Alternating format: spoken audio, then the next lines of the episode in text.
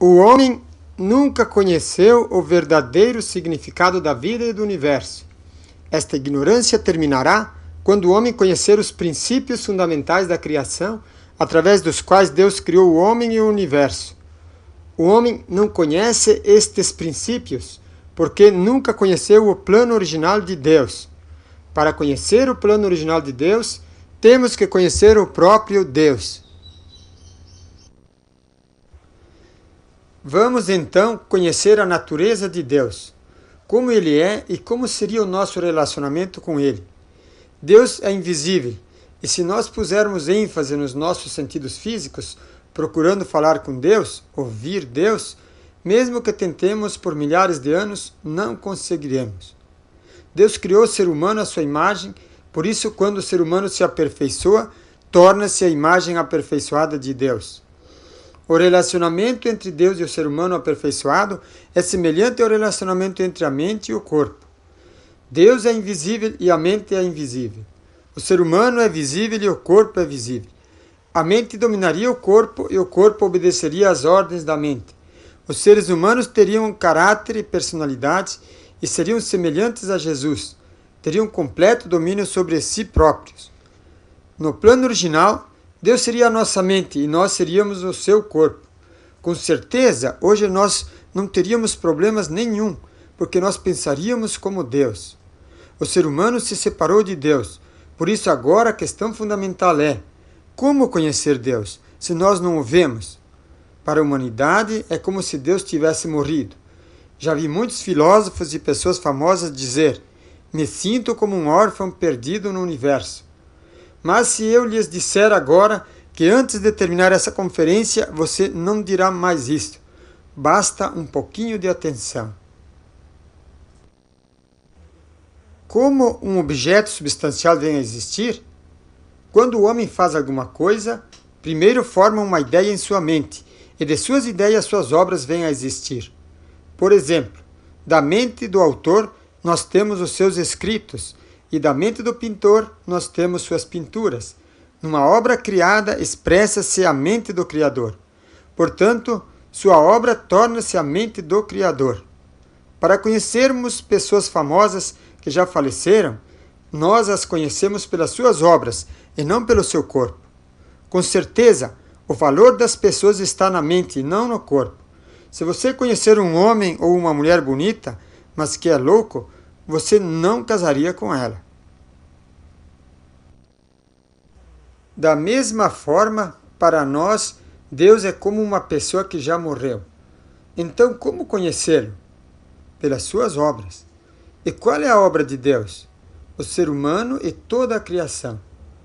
Vejamos um fundamento bíblico. Romanos 1:20. Desde a criação do mundo, as perfeições invisíveis de Deus, o seu sempiterno poder e divindade tornaram-se visíveis à inteligência por meio das coisas criadas, de modo que não se podem excusar. Se nós observarmos toda a natureza, nós podemos conhecer Deus. Com certeza, você não precisa de nenhum livro para conhecer Deus. Quando você for para o mundo espiritual, você não poderá dizer para Deus que você não sabia que ele existia. Gostaria que vocês prestassem mais atenção, porque se aproxima o momento em que poderá se acender uma luz em sua mente. Por isso, vamos examinar as características duais de Deus que ele expressou na sua criação. A essas características damos o nome de caráter interno, que na linguagem oriental significa sun san, e na linguagem ocidental significa mente, e forma externa, que na linguagem oriental significa yun san, e na linguagem ocidental significa corpo. A natureza praticamente está dividida em seis categorias. A criação é o efeito, e todo efeito tem uma causa, e a causa nós chamamos de Deus. Toda a criação tem um caráter interno, mente e uma forma externa, corpo. Vejamos. O ser humano tem um caráter interno chamado mente e uma forma externa chamada corpo, formada de células fisiológicas. Os animais têm um caráter interno chamado instinto e têm uma forma externa chamada corpo, também formada de células. As plantas também têm um caráter interno chamado de mente vegetal e uma forma externa chamada de corpo, formada de células. Se nós analisarmos uma semente, nós vemos que nela se encontra uma mente latente. A partir do momento em que nós lançarmos no solo úmido, essa mente começa a atuar. Desta forma, podemos ver essa mente atuando no surgimento dessa nova planta. A molécula, por sua vez, também tem um caráter interno, uma natureza diretiva inerente, ou seja, uma mente semelhante a toda a criação, e também tem uma forma externa formada de átomos. Os átomos também têm um caráter interno, ou seja, uma natureza diretiva inerente e uma forma externa formada de partículas. As partículas têm um caráter interno, ou seja, uma natureza diretiva inerente e uma forma externa formada de energia. Como nós vimos, toda a criação, desde o homem até as partículas, tem uma mente e tem um corpo, e isso não é coincidência. Com certeza, Deus, que é a causa, também tem um caráter interno e uma forma externa, isto é, também tem uma mente e um corpo. Além do caráter interno e a forma externa, Deus também tem as características duais de masculinidade ou positividade e feminilidade ou negatividade. Vejamos, o ser humano é formado pelo lado masculino, que é o homem, e o lado feminino, que é a mulher. Os animais são formados de macho e fêmea. As plantas são formadas de estame e pistilho. As moléculas são formadas de cátion positivo e ânion negativo. Os átomos são formados de prótons positivos e elétrons negativos. As partículas são formadas de positividade e negatividade. Se toda a criação, que é o efeito, tem masculinidade ou positividade, feminilidade ou negatividade, com certeza, Deus, o Criador que é a causa, também tem o um lado masculino ou positivo e o lado feminino ou negativo. Como é Deus? A natureza de Deus. Você já viu Deus? Eu tenho certeza que a partir de hoje você poderá vê-lo. Não sou louco, preste bem atenção. Nós vimos que Deus criou o ser humano à sua imagem e semelhança. Da mente de Deus, Deus criou a mente do ser humano. E do corpo de Deus, ele criou o corpo do ser humano. Portanto, o ser humano tem a mente e o corpo de Deus. Deus nunca poderá destruir o homem, porque estaria destruindo a si mesmo. As pessoas não sabem que são a mente e o corpo de Deus mesmo. Por isso, ele está trabalhando para salvar a humanidade. Jesus falou: Vós sois o templo de Deus e o Espírito de Deus habita em vós. Deus é o Pai que mais sofre em todo o universo, porque todos os pecados cometidos o atingem diretamente. Deus queria sentir alegria através de cada um de nós. Deus se encontra numa posição desesperadora. Com a queda do homem, o ser humano expulsou Deus de dentro de si. É como a parábola do filho pródigo: o pai está esperando que o filho retorne ao lar. Deus também tem o lado masculino e o lado feminino. Do lado masculino, ele criou o homem, e do lado feminino, ele criou a mulher. Portanto, a imagem de Deus é quando nós formamos a família. Vejamos do ponto de vista da Bíblia. Gênesis 1, 27.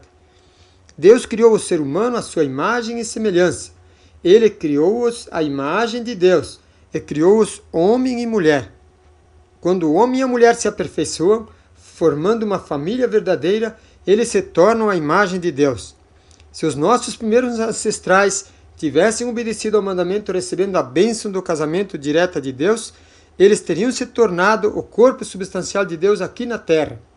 Portanto, essa família jamais se separaria e o seu casamento seria eterno, pela vida eterna. A morte não os separaria, porque eles viveriam juntos tanto em espírito como no corpo físico. Você acredita que hoje você poderá ver Deus? O homem e a mulher são a imagem de Deus, mas não são o próprio Deus.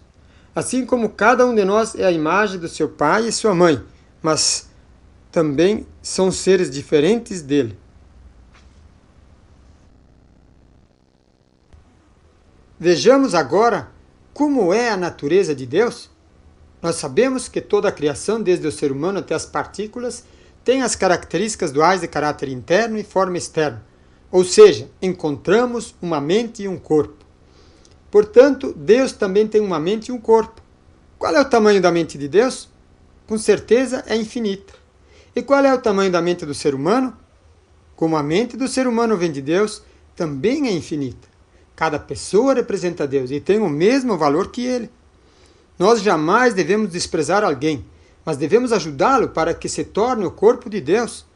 Deus pode nos amar através das pessoas. O ser humano solitário é infeliz. A solidão é uma tragédia. Por isso, quando Deus criou o ser humano, ele criou o homem para dar alegria à mulher e criou a mulher para dar alegria ao marido. Deus quer dar alegria aos pais através dos filhos. Deus quer dar amor aos filhos através dos pais. Deus não pode dar alegria para a mulher se o homem não estiver unido com Deus. Da mesma forma, se a mulher não estiver unida com Deus, ele não pode dar alegria para o homem. Vejamos o que é o caráter interno ou a mente de Deus. Para sabermos isso, temos que analisar a mente do ser humano, já que o ser humano foi criado à sua imagem e semelhança. O amor dos pais para os filhos de um casal de brasileiro, japonês, americano, africano e até dos próprios animais é o mesmo. De onde vem esse amor? Podemos ver que ele não foi criado, mas ele já nasce conosco. Portanto, ele vem de Deus. Por isso, Deus é um Deus de coração e amor. Essa é a mente de Deus. Vejamos agora qual é a forma externa ou o corpo de Deus. Para sabermos isso, também temos que analisar o corpo do ser humano, já que o corpo do ser humano foi criado do corpo dele.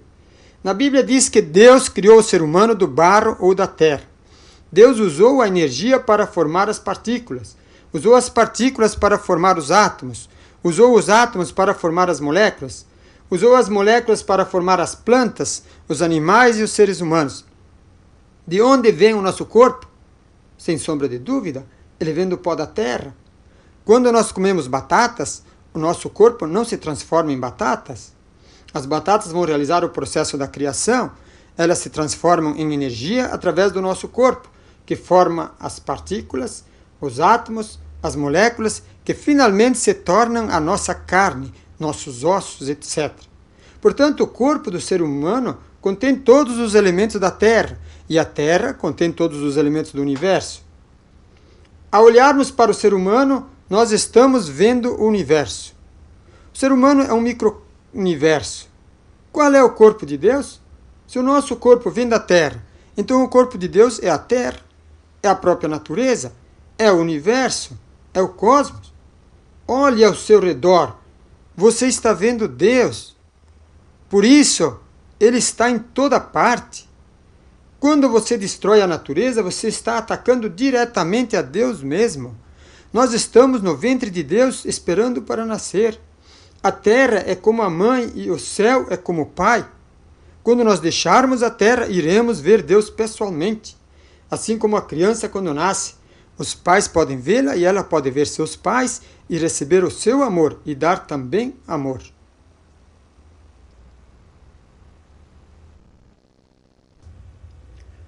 Por que Deus criou o homem e o universo? Já que o ser humano foi criado à imagem e semelhança de Deus, o desejo do ser humano é semelhante ao desejo de Deus. Vamos ver por que o ser humano deseja ter e fazer todas as coisas? O ser humano está na posição de sujeito e ele cria as coisas como seus objetos. Qual foi o propósito de ter inventado o automóvel? Com certeza ele queria tornar a sua vida mais confortável, mas acima de tudo ele queria sentir alegria e felicidade. Tudo o que as pessoas fazem tem esse propósito: alcançar a felicidade. Da mesma forma, quando Deus criou o ser humano, ele estava na posição de sujeito e o ser humano na posição de objeto. Ele criou o ser humano com amor e com o coração, porque seu propósito era sentir alegria e felicidade. Vejamos em Gênesis 1:31. E viu Deus tudo quanto tinha feito, e eis que era muito bom. E foi a tarde e a manhã, o dia sexto. Portanto, Deus criou o ser humano para sentir alegria e felicidade. Para Deus sentir alegria e felicidade, o ser humano tinha que ser feliz. Para ser humano ser feliz, Deus criou uma fórmula e todos devem seguir esse método. Qual é a finalidade da vida? Aqui está a fórmula de Deus para fazer o ser humano feliz e ser feliz. Deus é como pai e nós como filhos. Se os filhos são felizes, os pais são felizes. Mas se os filhos estão destruídos, com certeza os pais sofrem mais do que os próprios filhos. Em Gênesis 1:28, Deus dá ao ser humano as três grandes bênçãos. O ser humano sente o máximo de alegria quando realiza essas três grandes bênçãos. A finalidade da vida é realizar essas três grandes bênçãos. Vejamos o que são essas três grandes bênçãos.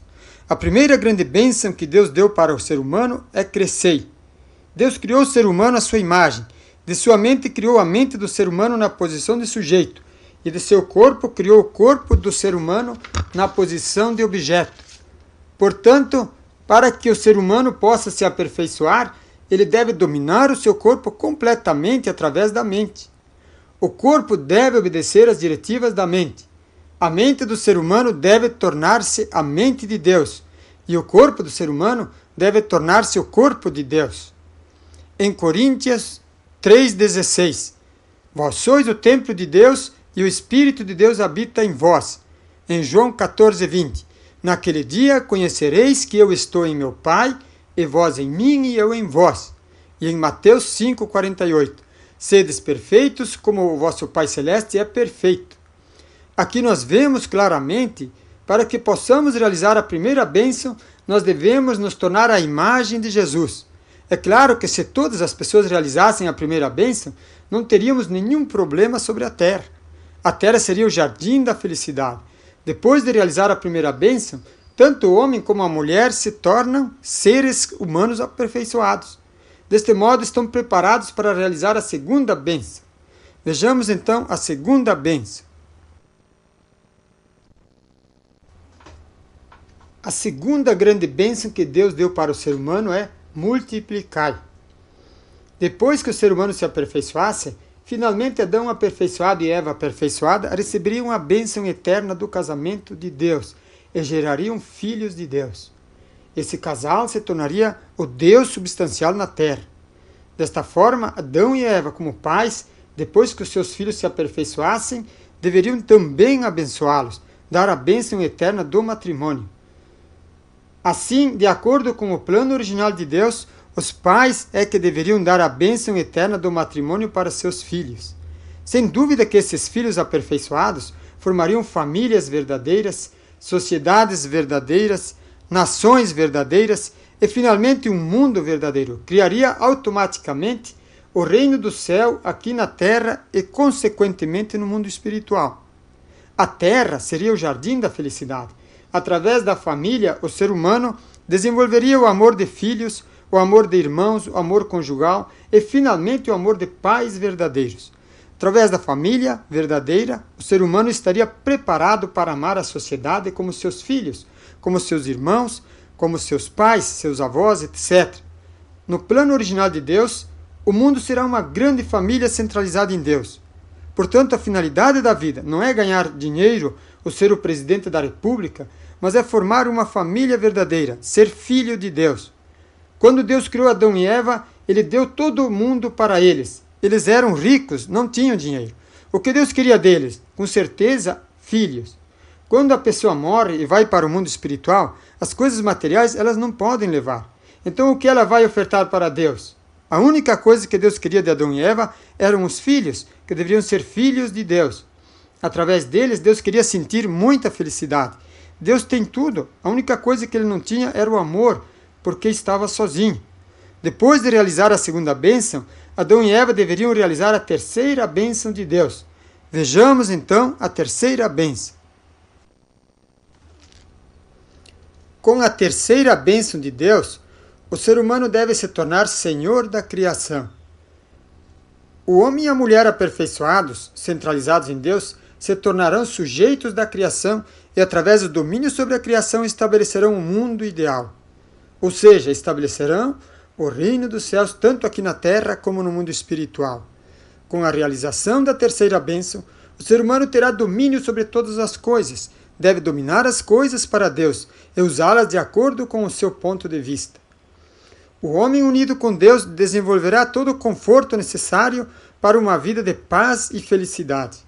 Portanto, para podermos ir para o reino do céu, cada um de nós deve realizar as três bênçãos de Deus aqui na terra. Esta é a finalidade da vida. Quando Deus criou Adão e Eva, eles deveriam realizar a primeira bênção que era crescer, se aperfeiçoar individualmente. Depois deveriam realizar a segunda bênção, que era multiplicar, gerar filhos de Deus, e em terceiro lugar deveriam se tornar senhores da criação, dominar as coisas para Deus. Quando eles falharam em realizar o seu plano, Deus teve que expulsá-los do jardim da felicidade. Como o plano de Deus não foi realizado na face da terra, para cumprir essa missão, Deus chamou um segundo Adão. E esse segundo Adão era Jesus. Deus preparou o povo judeu para aceitar Jesus. Jesus, como segundo e último Adão, deveria realizar as três grandes bênçãos de Deus. Jesus se tornou um homem aperfeiçoado e não pôde realizar a segunda bênção e a terceira, porque foi assassinado pelo povo judeu e os líderes religiosos da época. Ele não pôde estabelecer uma família para Deus e não pôde ter filhos a sua linhagem não pode ser multiplicada. Ele não pôde estabelecer uma nação e um mundo para Deus. Com a sua morte, não foi possível estabelecer o reino do céu aqui na terra e no mundo espiritual. Jesus não pôde realizar as três grandes bênçãos porque perdeu o corpo físico. O primeiro Adão falhou em realizar as três grandes bênçãos de Deus. Então Deus chamou um segundo Adão. O segundo Adão, Jesus, foi morto pelo povo judeu e também não conseguiu realizar as três grandes bênçãos de Deus.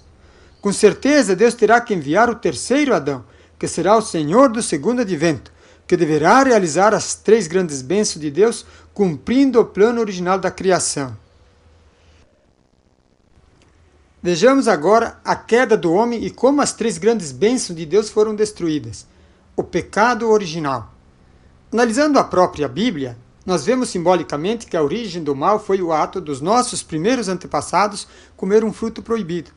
No jardim do Éden haviam duas árvores, uma chamada simbolicamente árvore da vida e a outra chamada também simbolicamente árvore da ciência do bem e do mal. É claro que você não vai encontrar uma árvore que produz o bem e o mal. Em seguida, nós encontramos a serpente que traiu Adão e Eva. Vejamos algumas passagens bíblicas.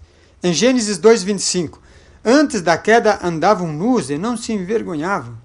E em João 15, 5, Eu sou a videira e vós sois os ramos.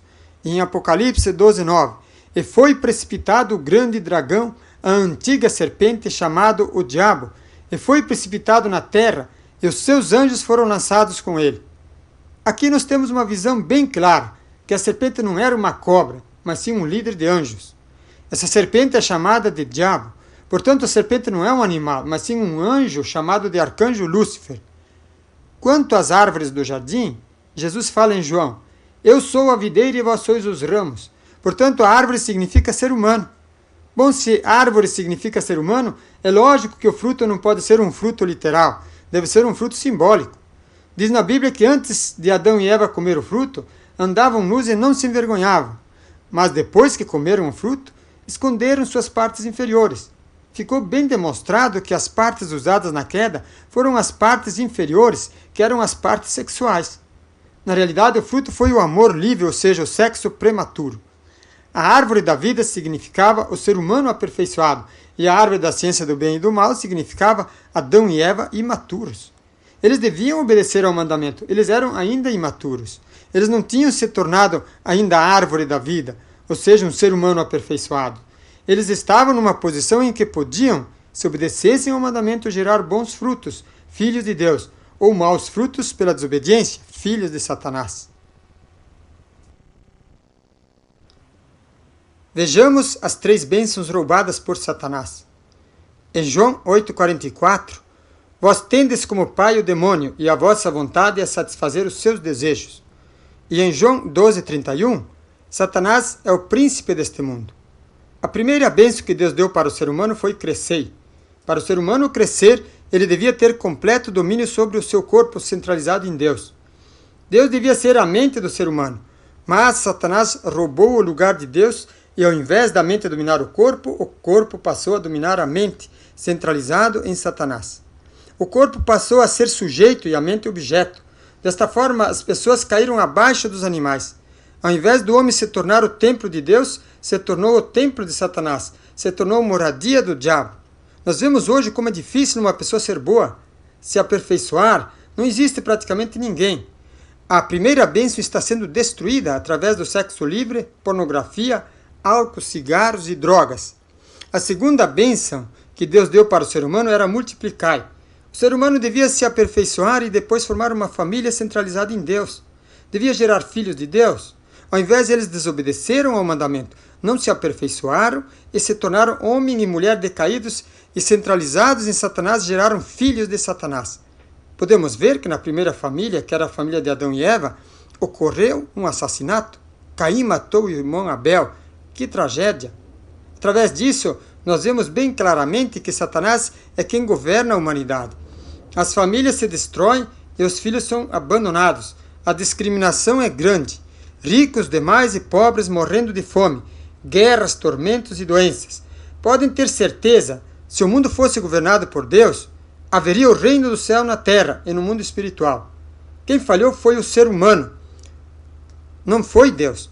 Portanto, toda essa tragédia não é culpa ou castigo de Deus, mas sim é culpa do próprio ser humano que não cumpriu e não cumpre a sua responsabilidade. Deus não pode proteger o ser humano se é o próprio demônio que domina a terra. As pessoas culpam Deus de seus problemas. Se tivesse estabelecido o plano de Deus na terra, Deus teria como proteger a todos.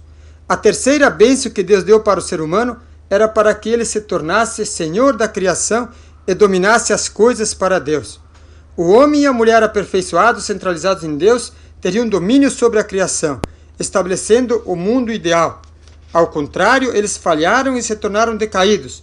Portanto, o homem decaído e a mulher decaída centralizaram em Satanás e dominaram a criação, estabelecendo desta forma o inferno aqui na terra e automaticamente no mundo espiritual.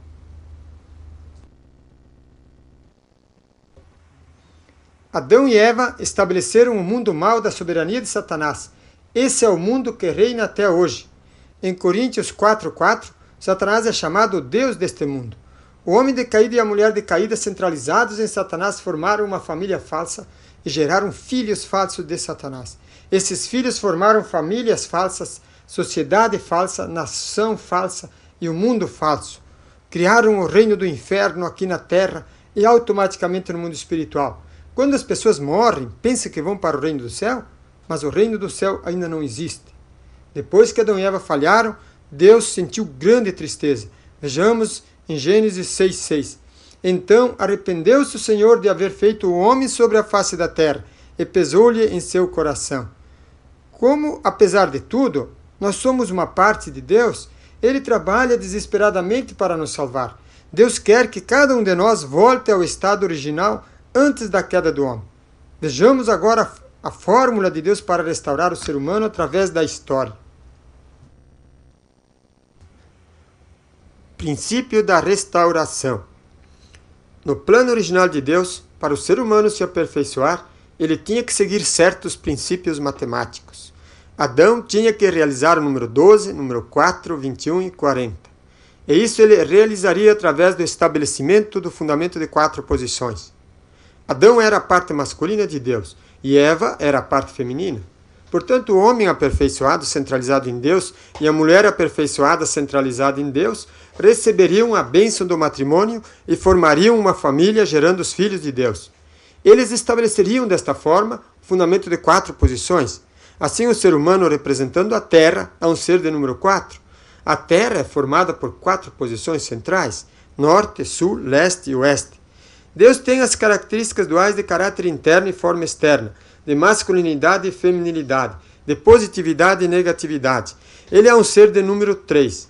Aqui nós desvendamos o mistério da Trindade.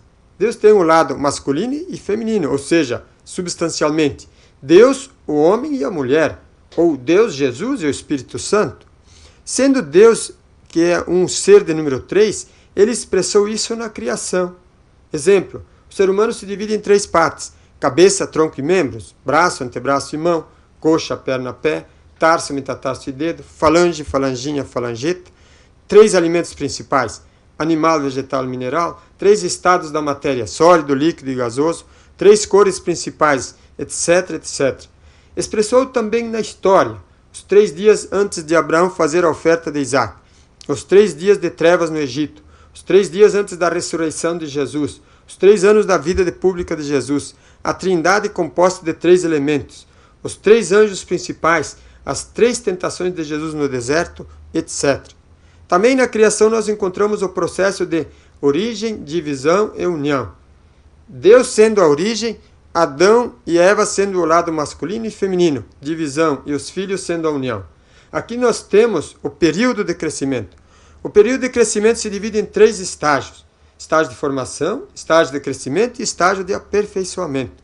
Por isso, todas as coisas da criação passam por um período de crescimento. Deus deu o mandamento para Adão e Eva porque eles tinham que passar pelo período de crescimento. Eles não nasceram perfeitos. No fundamento de quatro posições, nós temos a formação do número 12. Temos que entender que o ser humano foi criado com livre arbítrio. Isso significa que ele deve livremente cumprir a sua porção de responsabilidade. Deus não pode cumprir a nossa porção de responsabilidade. Por isso, Deus não pode tudo. Deus pode realizar o seu ideal na terra somente quando o ser humano cumprir a sua porção de responsabilidade. Por isso, Deus também depende do ser humano. No fundamento de quatro posições, quando Deus é sujeito, o homem, a mulher e os filhos são objetos. Quando o homem é sujeito, Deus, a mulher e os filhos são objetos. Quando a mulher é sujeito, Deus, o homem e os filhos são objetos. Quando os filhos são sujeitos, Deus, o homem e a mulher são objetos. Desta forma, todos passam pela posição de sujeito e todos passam pela posição de objeto. Temos, assim, quatro posições de sujeitos e doze posições de objetos. Deus depende do ser humano para realizar o seu ideal na Terra, por isso ele não pode tudo. O ser humano passa pelo período de crescimento, estágio de formação, sete anos, infância, estágio de crescimento, sete anos, pré-adolescência, e estágio de aperfeiçoamento, sete anos, adolescente e finalmente formando o número 21. As pessoas alcançam a maior idade com 21 anos. Fundamento de quatro posições, passando pelos três estágios, também forma o número 12. O número 3, Deus, representa o céu, e o número 4, o ser humano, representa a terra. Portanto, a união do céu e terra forma o número 7. Por isso, Deus criou o mundo, como diz simbolicamente na Bíblia, em seis dias e no sétimo descansou. Até agora, nós temos a explicação do número 12, do número 4 e do número 21. Falta-nos a explicação do número 40.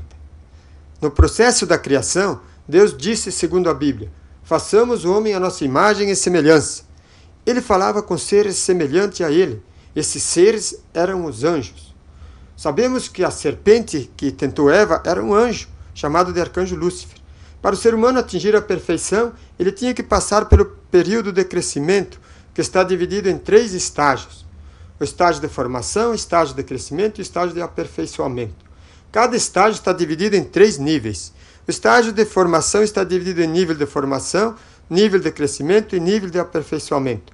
O estágio de crescimento está dividido em três em nível de formação, nível de crescimento e nível de aperfeiçoamento.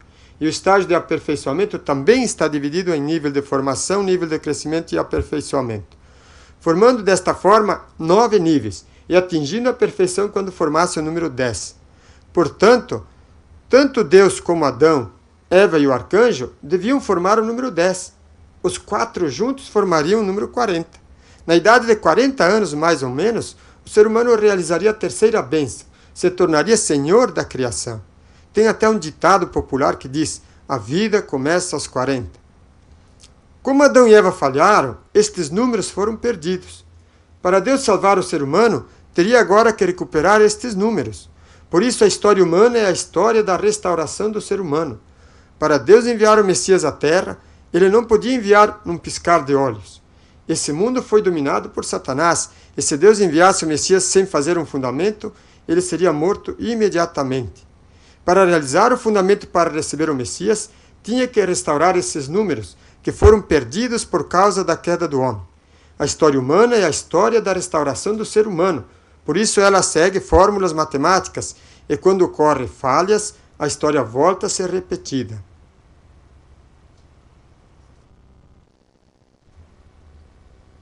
Se nós examinarmos a história, nós vemos que de Adão a Abraão foi um período de dois mil anos.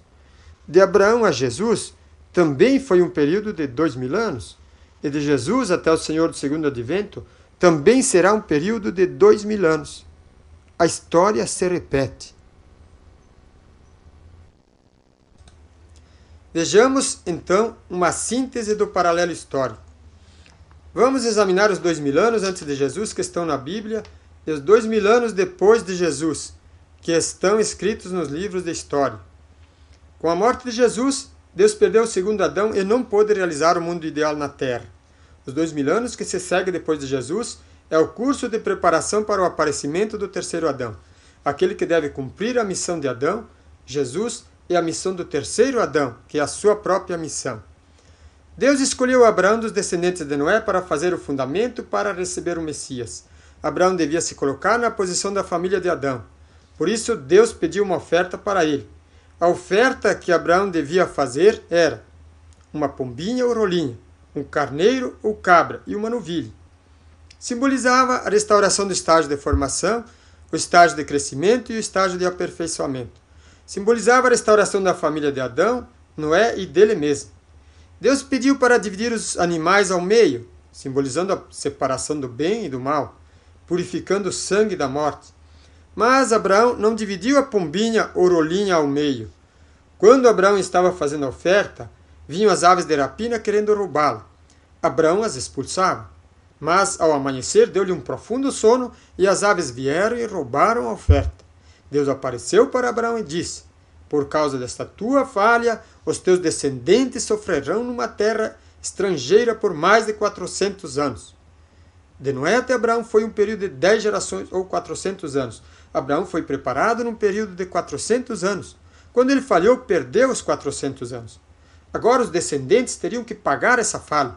Deus queria fazer o fundamento para receber o Messias ainda na família de Adão. Houve uma falha quando Caim matou Abel. Depois de dez gerações ou 1600 anos, Deus chamou Noé. E houve falha também na família de Noé, quando o segundo filho Cã se escandalizou de Noé, que estava dormindo nu debaixo da tenda. Noé o amaldiçoou. Dos descendentes de Cã devia nascer Jesus. Com a falha de Cã, depois de dez gerações ou 400 anos, Deus chamou Abraão. E nós vimos que também Abraão falhou. Porque Deus continuou com Abraão? Satanás tomou a família de Adão, a família de Noé, e agora ele tinha tomado também a família de Abraão. Três é o número da perfeição, e na terceira vez, Deus realiza sua providência de qualquer maneira. Como Satanás tinha tomado a família de Adão e Noé, mesmo que Abraão falhasse, Deus poderia continuar com a família de Abraão como se não tivesse falhado, e Satanás não poderia acusar. De Abraão nasceu Isaac, de Isaac nasceu Esaú e Jacó. Esaú na posição de Caim e Jacó na posição de Abel. E pela primeira vez ocorreu a união de Caim e Abel, ou de Esaú e Jacó. Lendo a Bíblia, vocês vão entender melhor. Foi uma grande vitória para Deus, porque agora dos descendentes de Jacó poderia nascer o Messias. Para Jesus nascer, tinha que primeiro pagar os 400 anos da falha de Abraão e também tinha que formar uma nação para defender o Messias. Por causa de uma grande seca que deu em Canaã, Jacó, filho de Abraão, teve que ir para o Egito. Jacó tinha doze filhos e setenta parentes. Começava, desta forma, o período de 400 anos de escravidão no Egito. Depois de 400 anos, Deus enviou Moisés para tirar o povo do Egito e voltar para Canaã, construir o templo e finalmente receber o Messias. O povo judeu saiu do Egito guiado por Moisés com mais de 600 mil homens, fora as mulheres e crianças. Deviam entrar em Canaã em 21 dias, passando pelo deserto. Devido às grandes dificuldades, o povo se revoltou contra Moisés e falhou. Viveram 40 anos no deserto e depois, guiados por Josué e Caleb, entraram em Canaã, destruindo 30 reis num só dia. Como eles falharam, perderam os 400 anos de escravidão no Egito. Agora eles teriam que indenizar novamente esse período de 400 anos. Então começou um período de 400 anos chamado período dos juízes. Cada tribo vivia isolada. Depois de 400 anos, o povo desejava estabelecer um rei e unificar todas as tribos. Guiado por Deus, o profeta Samuel coroou Saul rei. Saul governou 40 anos e depois Samuel coroou Davi. Davi governou 40 anos e depois novamente Samuel coroou Salomão rei. Houve um período de 120 anos de Reino Unido, mas na idade avançada, o famoso Salomão permitiu que as madames que vinham do Egito e da Mesopotâmia adorassem ídolos dentro do templo. Jesus devia nascer nesse templo. O templo era o mais magnífico da época, simbolizava o corpo do Messias. Com isso, Satanás invadiu o ideal do templo e Salomão falhou. Com a falha de Salomão, o período do Reino Unido foi invadido por Satanás e foi perdido novamente o período de 400 anos de escravidão no Egito. O Reino Unido foi dividido com a invasão de Satanás, e assim começou novamente um período de 400 anos de reinos divididos. Dez tribos no norte, chamada de Israel, e duas tribos no sul, chamada de Judá. Aqui para uni-lo e fazer o fundamento para receber o Messias. Deus mandou doze profetas menores e quatro profetas maiores. Os mais famosos, Elias e Eliseu. Todos os profetas foram assassinados, e segundo o profeta Eliseu, Elias subiu ao céu num carro de fogo. Portanto, o povo judeu não ouviu a voz de Deus e matou todos os profetas. Como eles não se uniram, eles tinham que sofrer mais ainda. Começava aqui um período de 210 anos de escravidão e volta do povo judeu na Babilônia. Depois desses 210 anos, começava novamente um período de 400 anos de preparação para o nascimento do Messias. Apareceu o profeta Malaquias que disse: Grande e temível será o dia do Senhor. Elias deve voltar e restabelecer todas as coisas. Ciro, rei da Pérsia, ajudou a libertar o povo judeu e Neemias reconstruiu Jerusalém. Depois de 400 anos, finalmente estava tudo preparado e Deus poderia enviar o Messias que se chamou Jesus Cristo. Portanto, se nós somarmos 400 com mais 400 igual a 800, com mais 120 igual a 920, com mais 400 igual a 1320, com mais 210 igual a 1530 e com mais 400 igual a 1930. Depois de ter feito o fundamento e nível de família para receber o Messias, Jesus nasceu somente depois de um período de 1930 anos. Como nós sabemos, Jesus tinha que realizar as três grandes bênçãos e estabelecer o ideal de Deus na terra e no mundo espiritual, mas foi assassinado pelo povo judeu e com a morte de Jesus nós perdemos um período de 1930 anos. Agora, para que Deus pudesse enviar o terceiro Adão, para cumprir a missão de Jesus, teríamos que indenizar esses dois mil anos de história perdidos. Depois da ressurreição de Jesus, ele começou o fundamento para o nascimento do terceiro Adão. Vejamos, Jacó tinha doze filhos e setenta parentes. Jesus também tinha doze apóstolos e setenta e dois discípulos. O povo judeu teve que pagar 400 anos de escravidão no Egito. Os cristãos, centralizados em Jesus, também tiveram que pagar 400 anos de perseguição sobre o Império Romano. Depois de 400 anos de escravidão no Egito, Moisés apareceu para libertar o povo judeu e houve o Velho Testamento, e trouxe o Velho Testamento. Depois de 400 anos aproximadamente de perseguição aos cristãos, no ano 392, quando Teodócio I decretou o cristianismo como religião oficial de Roma, apareceu Santo Agostinho, e fez a Bíblia para dar direção aos cristãos. Houve um período dos juízes de 400 anos e depois apareceu o profeta Samuel que coroou Saul, Davi e Salomão o rei. O cristianismo teria que indenizar o período dos juízes de 400 anos. Houve então um período de 400 anos de igreja cristã sob o sistema patriarcal. Era a era do feudalismo. Aqui também apareceu o Papa Leão III, que coroou Carlos Magno rei. Era o ano 800 depois de Cristo. Houve um período de 120 anos de Reino Unido, depois houve a falha de Salomão. Da mesma forma, o cristianismo restaurou este período de 120 anos de Reino Unido através dos, de 120 anos de Reino Cristão Unido, do ano 800 a 920. E, infelizmente, da mesma forma que Salomão falhou, o Papa Leão III e Carlos Magnus falharam, fazendo com que o Reino Unido se dividisse. Assim tiveram que indenizar o período de 400 anos de reinos divididos do norte, Israel, e do sul, Judá, através de 400 anos de reinos divididos dos francos do leste e francos do oeste. No período de reinos divididos de Israel, Deus enviou doze profetas menores e quatro profetas maiores. Da mesma forma, no período de reino cristão dividido, Deus enviou os santos, como Joana d'Arc, São Francisco de Assis, etc. O povo judeu assassinou todos os profetas. E o cristianismo também não ouviu a voz de Deus. Matou todos os santos. Joana d'Arca foi queimada viva. Como eles não se uniram e não ouviram a voz de Deus através dos santos e profetas, eles tiveram que sofrer mais ainda. Os judeus foram levados cativos para a Babilônia por um período de 210 anos. O cristianismo, por ser muito grande, seria impossível levá-los prisioneiros para algum lugar. Então Deus permitiu que o Papa, representando os cristãos, fosse levado cativo em 1309 para o sul da França, em Avignon. Houve um período de 210 anos de cativeiro e volta papal. Os cristãos ficaram confusos.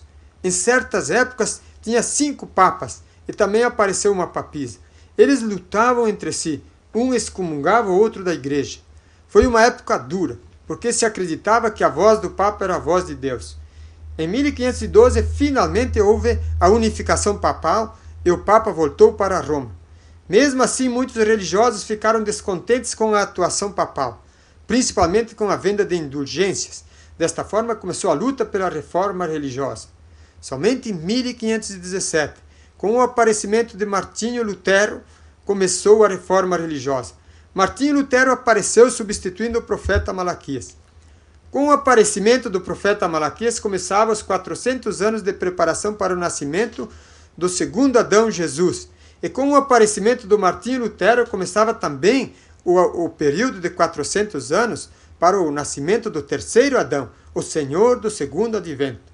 Portanto, de 1517 a 1917, completava-se o período de indenização de 400 anos. Como nós vimos, antes do nascimento de Jesus ocorreu um período de 1930 anos. Com a morte de Jesus, era necessário indenizar esse período, antes que pudesse receber o Messias novamente.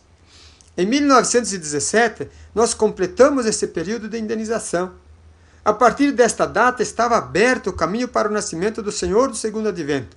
Não poderia passar de 1930, que era a data limite. Em que ano estamos hoje? Já passamos o ano 2000. Portanto, em 1920 nasceu o Senhor do segundo advento, ou o terceiro Adão, que hoje já tem mais de 85 anos. Você está recebendo um choque neste momento. Gostaria que ficasse bem claro: Jesus não conseguiu completar a sua missão, porque o povo judeu o assassinou. Jesus perdeu o corpo físico e não tinha como realizar as três bênçãos. Se ele tivesse ido para o céu com o corpo físico, ele não ia ficar escondido lá vendo todo esse sofrimento.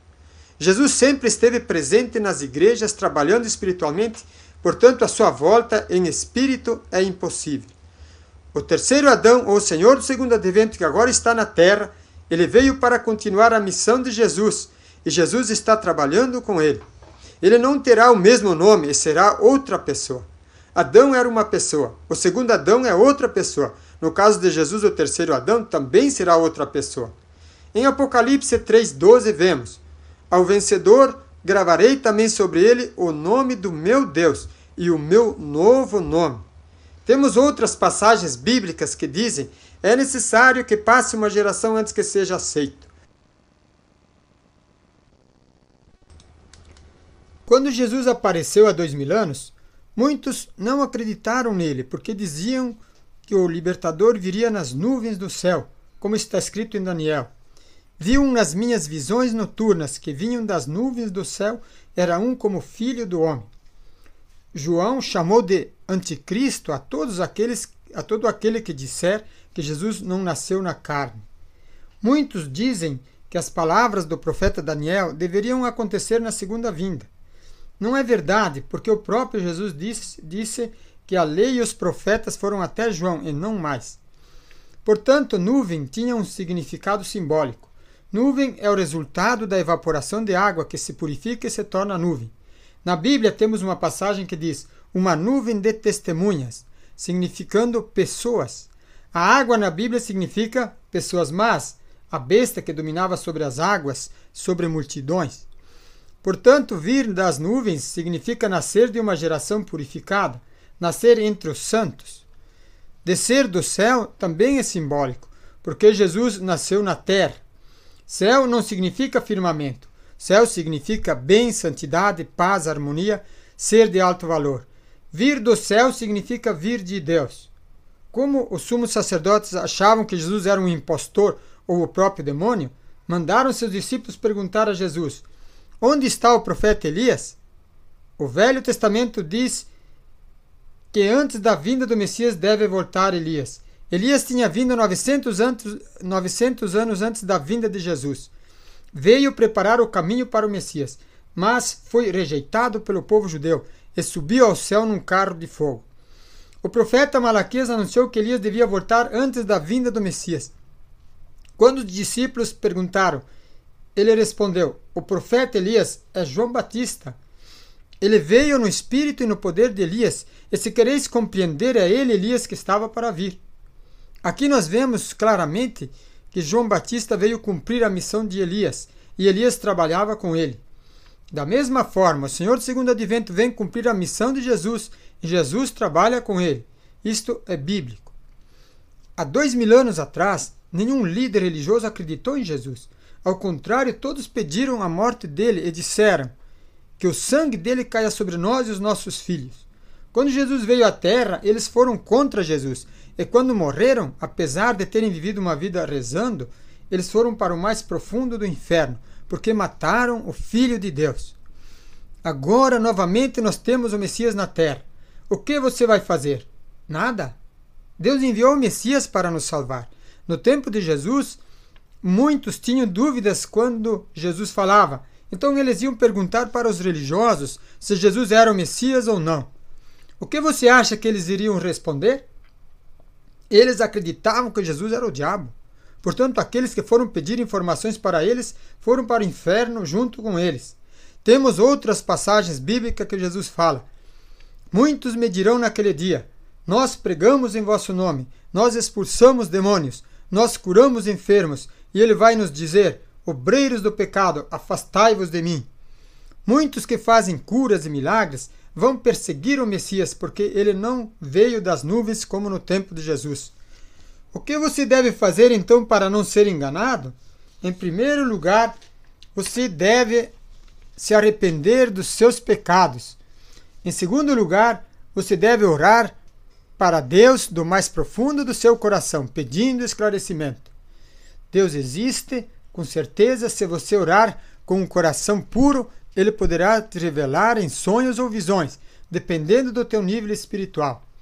Em terceiro lugar, a melhor forma de conhecer se ele é o Messias ou não é ver o que ele está ensinando. O que você ouviu até agora não é da mente do homem comum, mas vem dele mesmo. Nós temos hoje toda a verdade dada por Ele. Hoje você pode saber todas as coisas. Você poderá saber como será sua vida após a morte. Você saberá sobre o outro mundo. Se você acha o Chico Xavier uma grande pessoa porque psicografava as mensagens do mundo espiritual, você imagina que nós sabemos para onde iremos depois da morte e o que faremos lá. Já sabemos como ficam as pessoas que não se preparam para a vida eterna. Você pode ganhar rios de dinheiro, mas lembre que o dinheiro você não vai levar.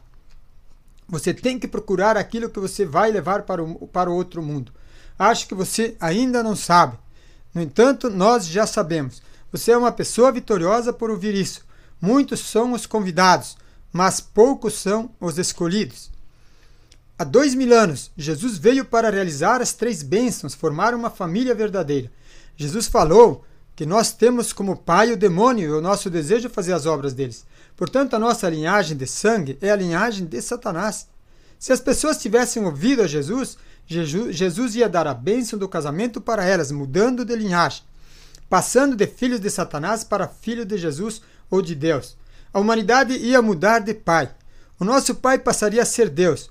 Hoje, o Messias está dando a bênção do matrimônio eterno.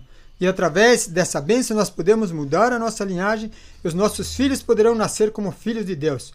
Milhões de casais já receberam a bênção e se comprometeram a se unir pela eternidade. O Messias já se tornou verdade os verdadeiros pais da humanidade, e cada um de nós deve ser semelhante a eles, também se tornar verdadeiros pais.